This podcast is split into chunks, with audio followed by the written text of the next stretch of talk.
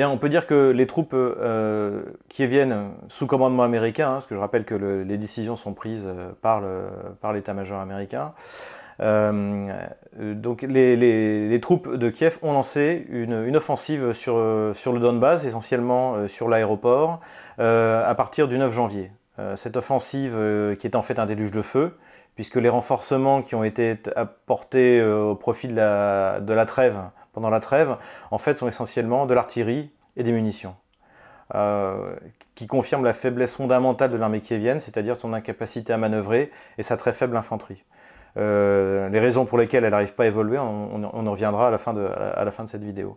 Donc euh, Kiev a lancé une grosse offensive, il y a eu un déluge de feu qui a duré pendant, euh, pendant 3 jours, du 9 au 12. Et euh, à partir du 13, il y a eu deux choses qui se sont passées. Il y a eu un bus qui, été, euh, qui a sauté sur une mine euh, à Valnovacha, qui est, un, donc, qui est un, village qui est au nord entre Donetsk et Mariupol. donc il y avait un, un, poste de contrôle détenu, contrôlé par Kiev. Et là, il y a un bus qui a visible, vraisemblablement sauté sur une mine, une mine, une mine anti-char ou anti-personnel, qui était placée sur le côté de la route. Euh, vraisemblablement, et on est toujours dans la configuration des guerres de Yougoslavie, c'est à peu près l'équivalent des bombes sur le marché de Marcalais au moment, euh, au moment des guerres en Bosnie. Euh, je vous rappelle que euh, en août, par exemple, en août 95, en pleine épuration de la Kraina, il y a une bombe qui tombe sur, euh, le marché de Marcalais. Et donc on ne parle plus que de la bombe du marché de Marcalais. Qui d'ailleurs, vraisemblablement, si on va, non pas sur les conclusions du TPI, mais sur les débats du TPI, donc ça prend du temps, mais je conseille à tout le monde d'y aller pour ceux qui ont le temps, mais c'est un vrai travail d'historien, a été tirée par les, par les bosno-musulmans eux-mêmes donc, euh, qui eux-mêmes également étaient, encadrés par, euh, par l'état-major américain. Et donc il s'agissait d'une opération de diversion pour justifier en fait une, une, opération, une offensive massive et, euh, et une épuration ethnique. Puisqu'il faut voir que l'objectif aujourd'hui des, des troupes américano-kieviennes, c'est toujours le même, c'est-à-dire l'épuration ethnique du Donbass, c'est-à-dire, on parle de 5 millions, 5 à 7 millions d'habitants. Pourquoi? Parce qu'avec après tous les crimes qui ont été commis euh, par euh, l'armée kievienne euh, sur le Donbass, on ne voit pas comment une réconciliation pourrait être possible, à moins que les criminels soient jugés. Donc, c'est-à-dire, on commence par Paroubi, qui est maintenant vice-président du Parlement de la Rada. on parle de Yatsenouk, on parle de Turchinov. Euh, on parle de tous les chefs de, de bandes euh, hooligano, néo-nazis euh, qui, ont, commis tous les crimes que l'on connaît à Mariupol ou sur, l'ensemble du front. donc la seule solution en fait pour reprendre le contrôle du Donbass, c'est d'en chasser les habitants. Et donc c'est pour ça que d'où ce déluge de feu qui s'est abattu sur les villes. Euh, puisqu'en fait les, les, rebelles sont assez insaisissables, ils manœuvrent très bien, ils savent se protéger, et donc en fait euh, l'armée de Kiev n'essaie même plus de les, de les déloger. Donc ils ont quand même essayé de déloger euh, les, les rebelles de l'aéroport, mais finalement à partir du 13, du 12-13, ce sont les rebelles qui sont passés à l'assaut. Et là, aux surprise, euh, l'aéroport, le, dernier endroit où il y avait encore... Euh, l'aéroport était de facto contrôlé euh, par les rebelles depuis déjà plusieurs mois. Mais il restait un endroit où il restait quelques troupes qui viennent, et qui était devenu un mythe pour la presse, la presse ukrainienne, on les appelait les cyborgs. bon, c'était une réputation un peu largement qui ne méritait pas vraiment. Mais bon, le fait est qu'ils tenaient jusque-là. Et en fait, l'armée du Donbass a lancé une offensive, et en trois jours, ils ont liquidé les cyborgs. Et il a fallu plus d'une semaine à Kiev pour le reconnaître. Et il fallait voir, c'était très intéressant, c'est que vous aviez d'un côté, dans les médias russes, vous aviez le président Zakharchenko euh, de la, de la République populaire du Donetsk qui se faisait filmer dans tous les étages, où on montrait les, les M16 américains qui avaient été récupérés, euh, les différents armements, donc qui, qui montrait donc sur, les, sur, la, sur la zone qui venait d'être conquise sur les rebelles. Et dans le même temps, vous alliez sur, euh, par exemple, Union.net ou, ou, les médias, euh, les médias d'information ukrainiens. Euh, tout le monde disait oui, les, les, les, les cyborgs sont toujours en train de tenir. Et, euh, et, en fait, euh, finalement, là, donc il y, a, deux jours, ils ont reconnu euh, qu'ils avaient perdu, l'aéroport. Mais ce qui est intéressant, c'est que les rebelles ne se sont pas contentés de contre-attaquer sur l'aéroport, mais ont lancé une vaste, une, vaste offensive tout le long du front, et qui pour l'instant porte ses fruits et joue en leur faveur, notamment au nord au nord de, donc de ce qu'on appelle la Nouvelle-Russie, du côté de Lugansk, où là, euh, chaque jour, on voit euh, une prise de, blocs de contrôle, de postes de contrôle supplémentaires, de villages. Euh, il y a également un grand risque pour l'armée ukrainienne de se faire encercler dans ce qu'on appelle la, poche de, des Baltsevo, donc qui se situe à peu près à mi-chemin entre Donetsk et euh, Lugansk. Vous avez une poche, donc à laquelle une espèce de hernie dans laquelle s'est enfoncée l'armée ukrainienne, et à partir de laquelle elle espérait de nouveau couper, la frontière russe en fait, couper l'accès à la frontière russe. Et en fait, ce qui se passe, c'est qu'aujourd'hui, la poche est en train de se fermer. par des attaques conjointes à l'ouest et à l'est, et ça peut être un, deuxième Ilovaisk. Hein. C'était cet grand encerclement qui a été réussi à l'automne, euh, fin, fin de l'été, début de l'automne 2014 euh, par, euh, par l'armée de Nouvelle-Russie. donc donc la, la, la, situation tourne, tourne quasiment à la catastrophe pour, pour les forces qui viennent. sur Mariupol également dans le sud, les, les, rebelles ont lancé l'offensive. Bon, ils, ils, ils, avancent assez lentement parce qu'il y a énormément de, de, de bombardements et de mines. Euh, l'armée vient a miné tout autour de la ville. Donc, donc mais cela dit, l'armée euh, de, la, de Nouvelle-Russie progresse sur, euh, sur l'ensemble du front. En outre, le président Zakharchenko a déclaré que désormais il refusait de négocier des trêves avec, avec avec le gouvernement de Kiev, euh, puisque en fait euh, ces trêves servaient à euh, accumuler des armes et des munitions et à tirer sur et à raser les populations civiles. Il faut voir que le déluge de feu sur, sur certaines zones contrôlées par les rebelles, comme la ville de Gorlovka, qui est au nord de Donetsk, euh, euh, c'est quasiment, euh, ça équivaut à la, deuxième guerre mondiale en fait. C'est-à-dire c'est un, bombardement permanent, au lance-roquettes multiples, donc on ne sait même pas où ça tombe. à côté de ça, vous avez également, donc toujours dans la perspective de, de créer, de, de, de, créer une, un rejet moral des rebelles. Donc vous avez eu un attentat à Donetsk, où un bus également encore a été détruit il y a 2-3 jours. vous en avez eu un encore ce matin. Donc ce matin, on est, le, 25, euh, le 25 janvier, euh, à Mariupol. Euh, donc le but en fait c'est de faire porter une faute, morale très grave sur, les rebelles, puisque dans le même temps en fait le président Poroshenko a lancé la quatrième mobilisation, qui se passe très mal. Pourquoi? Parce que les jeunes, ne veulent pas être mobilisés. Donc les jeunes gens en âge d'être mobilisés et moins jeunes d'ailleurs, hein, puisque je crois que ça va jusqu'à 45 ans, partent donc beaucoup, euh, beaucoup partent en Russie. On a vu des files de gens qui partaient, euh, franchissaient la frontière russe.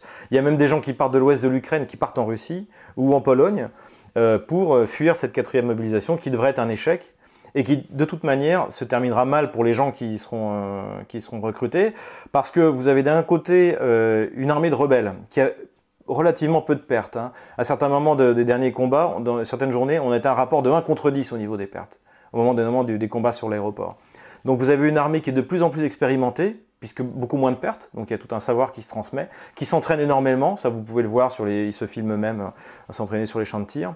Et d'un autre côté, vous avez une armée, je dirais, de style euh, soviétique, euh, mais avant, avant la, Deuxième Guerre mondiale, une armée plutôt bolchevique, où là on accumule des moyens, on accumule des soldats, de la chair à canon. donc imaginez ces, ces, gens qui vont être ramenés de, de cette mobilisation, on va leur donner une arme, on va les faire monter à l'assaut. Et là, ils vont être cueillis par euh, des pères de famille euh, qui euh, ont appris à se battre, très bien encadrés, très mobiles, et qui en plus se battent pour, pour leur, qui savent que c'est comme les Français à Verdun. Devant nous, les sauvages, derrière nous, nos, femmes et nos nos femmes, nos enfants et nos villages. Donc c'est à peu près la même perspective. Donc en fait, on voit pas comment Kiev pourrait faire la percée qui pourrait être décisive. le moral de l'armée de l'armée de Kiev est au plus bas. Euh, ce qui est intéressant, c'est que euh, il y a deux jours, euh, Yaroche, donc le leader, le leader du premier secteur, est tombé dans une embuscade et s'est fait tirer dessus. Et donc il était assez grièvement blessé. donc là il est, il est aux soins, il, s'en sortira. mais le chauffeur de son véhicule a dit qu'il considérait que c'était une trahison de Kiev. Donc en fait, on se demande s'il pas, commence pas à y avoir des règlements de compte entre les milices néo-nazis et, euh, l'armée régulière, qui d'ailleurs euh, aimerait bien d'ailleurs se débarrasser de ces milices. Euh, mais d'un autre côté, toutes ces, milices néo-nazis sont utiles parce que pour forcer aussi l'armée qui vienne à avancer et à tirer. parce que malgré le, matraquage permanent, on explique qu'il y, y a des Russes, que les, Russes sont à l'offensive, qu'en fait on se bat contre des Russes. Les Ukrainiens s'aperçoivent de plus en plus qu'en fait ils se battent entre eux. Et, euh, et, notamment, il y a eu une erreur, est-ce que c'est une erreur volontaire ou pas euh, de la part de Poroshenko, puisqu'il a parlé de 9000 soldats et de 500 chars. ce qui est totalement stupide puisque 500 chars, c'est impossible de ne pas les voir. Et l'OSCE a dit qu'ils n'avaient rien vu. Et il y aura une photo satellite. Enfin, j'ai bien que tous les satellites américains sont collés sur, euh, sur le Donbass. Donc, euh, donc c'est à se demander si en fait Poroshenko n'essaie pas de sortir de ce, de ce cycle, de ce cycle militaire et en, en, faisant des déclarations un peu absurdes pour montrer qu'en fait la, position ne tiendra pas et pour l'emporter sur le parti de la guerre. Puisqu'aujourd'hui, pour l'instant, Poroshenko ne fait que courir euh, derrière le parti de la guerre, qui est donc le parti américain, qui est mené par Yatsenou qui euh, et par Turchinov. Euh, donc la situation, la situation pour l'instant, du point de vue humanitaire, est catastrophique. du point de vue militaire, est largement à l'avantage des rebelles, qui sont, un enthousiasme assez, assez impressionnant et, maintenant qui sont plus militairement extrêmement efficaces.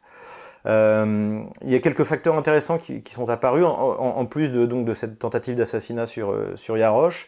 Euh, c'est également le, lorsque les rebelles ont pris les, soi-disant cyborgs à l'aéroport de, Donetsk, ils, sont, ils sont aperçus que tous avaient un espèce de lecteur MP3 rechargeable à l'énergie solaire de, de, fonctionnement assez simple, à l'intérieur de laquelle il y avait un prêche en russe et en anglais d'un pasteur euh, baptiste américain.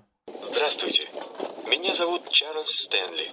Вы слушаете подарок миссии «Соприкосновение с истиной» плеер на солнечной батарее. Я надеюсь, что темы, записанные на нем, станут для вас поддержкой и ободрением. Надеюсь, что они помогут вашему духовному росту в познании Иисуса Христа. Пусть истины Слова Божьего запечатлятся в вашем сердце. Я молюсь о том, чтобы Бог использовал эти записи для вашего укрепления и назидания. Это у, у каждого украинского военнослужащего такое устройство было в, в кармане, в таком запакованном пакете. Ну вот это как-то гипнотизирует их. Вот там вот прям такие изречения, прям сам веришь в то, что можно умереть и сразу будет все хорошо. И тебя там встретят с распростертыми объятиями. Их просто вот так зомбируют на двух языках, на английском, на английском и на русском. Donc c'est un peu une nouvelle forme de, de, de, djihadisme et ça nous permet de mettre le doigt sur le, la multiplication des sectes euh, euh, américaines en Ukraine depuis la révolution orange notamment, euh, déjà depuis les années 90 où elles ont commencé à s'installer, mais après énormément par la révolution orange, tous ces, tous ces, hum, tous ces télévangélistes euh, euh, fonctionnent exactement comme aux États-Unis, donc ils sont très impliqués en politique. ils soutiennent bien sûr, ils ont soutenu bien sûr les, les, les deux révolutions orange, Maïdan, etc. Et, euh, et, maintenant, ils fournissent un. Donc, les, comment, les, rebelles ont fait écouter donc le, le, texte qu'on passait, une espèce de voix mélodieuse qui dit que il faut pas avoir peur de mourir, qu'on lutte pour le bien, etc., etc.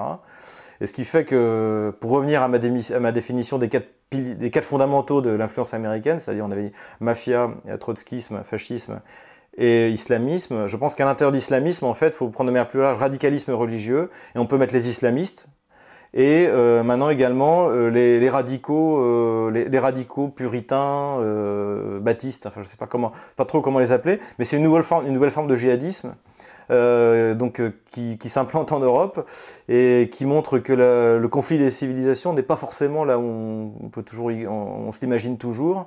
Et là, en l'occurrence, c'est vraiment une, une, un choc entre le, le monde anglo-saxon euh, fanatisé, hein, euh, In God We Trust sur les billets, enfin tout cette, ce, ce sentiment d'appartenir à un peuple élu, de l'exceptionnalité américaine, pour reprendre les termes de Barack Obama, face, je dirais, au, à la civilisation européenne traditionnelle, qui, elle, euh, évite quand même d'invoquer euh, Dieu euh, à, tout bout de champ et pour n'importe quoi. D'ailleurs, on apprécie que le patriarche Kirill à Moscou ou le pape François à Rome, eux, n'ont pas pris parti dans ce conflit, et, grâce à Dieu, et appellent à la paix.